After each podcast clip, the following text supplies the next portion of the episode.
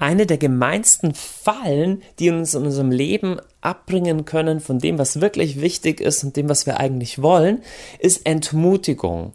Entmutigung bedeutet nicht, dass man lang drüber nachdenkt und kommt zu dem Schluss, hey, ich sollte lieber was anderes tun und das ist vielleicht nicht gut, weil, weil das ist wichtig. Wir Menschen müssen nachdenken, ob das, was wir tun, gerade richtig ist oder nicht.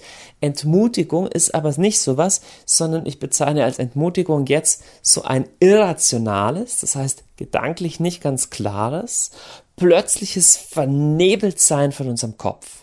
Jetzt, das ist was, was praktisch jeder Mensch kennt, manche mehr, manche weniger. Und Entmutigung ist so eine Geistesverfassung, die man auch bezeichnen kann, so den Wald vor lauter Bäumen nicht mehr sehen, nicht mehr ein- und auswissen und einfach so ein, komm, es hat doch alles überhaupt keinen Sinn. Und es ist sehr wichtig, dass du verstehst, es ist ein normaler Vorgang, es ist ein normaler Bestandteil des Kampfes um deinen Geist, also des Kampfes um dein Herz, mit Entmutigung umzugehen. Die ganze Bibel ist voll davon, gerade im Alten Testament, immer wenn es darum geht, wo die Israeliten wieder gegen irgendwelche Feinde kämpfen, hat es ein unglaubliches Gewicht, eine unglaubliche Bedeutung, ob das Volk Gottes in einem Siegesfokus, also in einer Mentalität des Sieges vorangeht oder eher so in einer entmutigten, äh, in, einer entmutigten Sicht der Dinge. Sehr wichtig zu sehen, in jeder Situation gibt es genügend Gründe, entmutigt zu sein. Du findest immer irgendwas. Und manche Leute finden auch tatsächlich immer irgendwas, entmutigt zu sein. Aber man kann andersrum auch sagen, in jeder Situation gibt es von Gott her, aus der Perspektive Gottes, genug Grund, ermutigt und kühn und voller Zuversicht ins Leben hineinzugehen. Deshalb erste Hilfe bei Entmutigung. Erster Tipp. Rausgehen, irgendein ein Stopp, ein Break einsetzen. Das bedeutet, wenn du merkst, ich bin gerade, ich krieg den Kopf nicht mehr frei, ist irgendwie alles dreht sich nur noch, ich bin nur noch entmutigt. Mach eine Pause, nenn dieses Ding beim Namen, sag Moment, ich ich ich habe gerade kein klares Denken mehr und setz eine Pause, nimm dir ein, zwei Stunden raus, nimm dir irgendeinen Vormittag, nimm dir Zeit und geh an einen Ort, der für dich frei oder inspirierend ist. Das kann ein ruhiges Zimmer bei dir zu Hause sein, das kann aber auch woanders sein, es kann in der Natur draußen sein, das kann irgendwo in einer Kirche sein, irgendwo, wo du, wo du mal weg von allem bist, wo du alleine bist und versuch deinen Kopf wieder klar zu kriegen und zwar mit zwei Fragen. Die erste Frage ist sehr simpel und die lautet, was ist die Lüge, der ich gerade aufgesessen bin?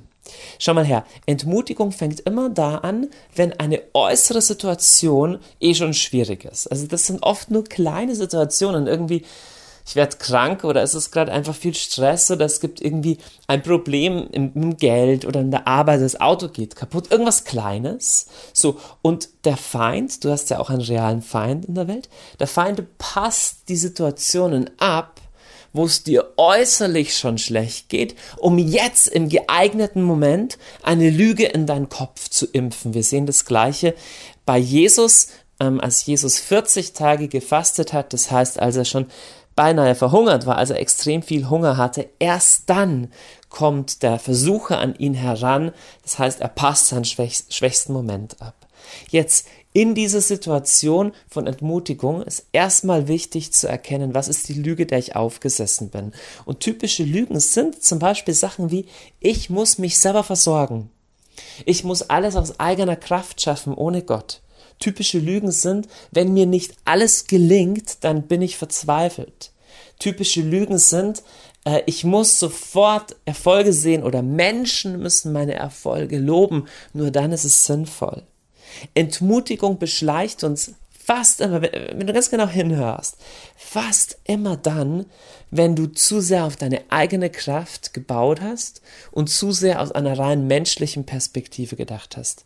Wenn du das Leben von Paulus anschaust im Neuen Testament, das ist voll mit Situationen, wo er sagte, hey, ich war schon verzweifelt, es war aussichtslos, aber ich habe nicht auf meine eigene Kraft gebaut, sondern nur auf Gott gebaut. Das heißt, so eine Situation von Entmutigung kann auch zur Chance werden zu sagen, okay Herr, ich habe auf meine eigene Kraft gebaut und ich erkenne an, dass es nichts bringt. Der erste Schritt ist das Identifizieren von der Lüge. Der zweite Punkt ist das Identifizieren von der Wahrheit. Deswegen ist es so wichtig, dass wir zum Beispiel in der Schrift lesen, wirklich unser, unseren Verstand auch nähern von göttlicher Wahrheit, dass wir sagen, okay, an die Stelle dieser Lüge zum Beispiel, ich muss mich selber versorgen. An die Stelle dieser Lüge setze ich die Wahrheit. Und die Wahrheit ist, Herr, all meine Kraft ist sowieso nur in dir. Freunde, das ist eine so wichtige Aussage das Leben als Christ ist nicht ein Leben, wo Gott uns irgendwelche Gebote vom Himmel wirft und jetzt sagt er so, jetzt versuch endlich mal danach zu leben und wenn nicht, dann kriegst du eine Strafe. Viele Leute glauben das und das ist furchtbar, denn das hat nichts mit dem Evangelium zu tun. Das Evangelium ist eine Liebesbeziehung und aus der Kraft dieses Gesprächs, dieses Kontaktes, dieser Liebesbeziehung, aus dieser Kraft heraus verwandelt Gott selber nach und nach dein Leben. Das ist das Evangelium, dass alle Kraft in diesem Bleiben in Jesus Christus ist. Und dieses Bleiben ist nicht mühevoll. Es gibt schon Sachen, die uns mal Kraft kosten, aber es ist kein kein, kein, kein nervenaufreibender, muskelverschleißender, schrecklicher, ständiger Kampf, sondern es ist viel mehr Liebesbeziehung. Und wenn ihr Leben, wenn dein Leben mit Gott eher an so einem ständigen Kampf, so einem ständigen Ringen gleicht, dann befürchte ich, dass du dieses bei Jesus bleiben und diese Einfachheit, diese Beziehung, zu, der zu wenig Priorität bislang in deinem Leben gegeben hast. Zweiter Punkt ist also, identifiziere, was die Wahrheit ist und fang an, diese Wahrheit tatsächlich anzunehmen, zu glauben, in dein Leben zu nehmen. Und der dritte Punkt ist sehr wichtig, Entmutigung ist auch eine geistliche Kraft. Das heißt, ähm, es ist etwas, wo du im Gebet bewusst dagegen stehen musst. Nicht nur so wie, ich höre jetzt auf, entmutigt zu sein, sondern es ist etwas, wo du im Gebet durchkämpfen musst. Das ist etwas, was viele Menschen nicht äh, nicht gelernt haben und nicht wissen. Oft fällt es uns auch leichter, für andere Menschen zu beten. Es gibt aber einen realen Kampf um dein Herz, um deinen Geist, um deinen Verstand. Und dieser Kampf wird nicht durch, ich bete mal einmal Vater unser oder sowas gewonnen, sondern es ist etwas, wo man bewusst stehen muss gegen etwas. Und nicht die einzige, aber in meinen Augen eine der effektivsten Waffen dabei ist der Lobpreis. Lobpreis ist, dass ich aussage oder aussinge, wer Gott ist, was er tut, was seine Charaktereigenschaften sind.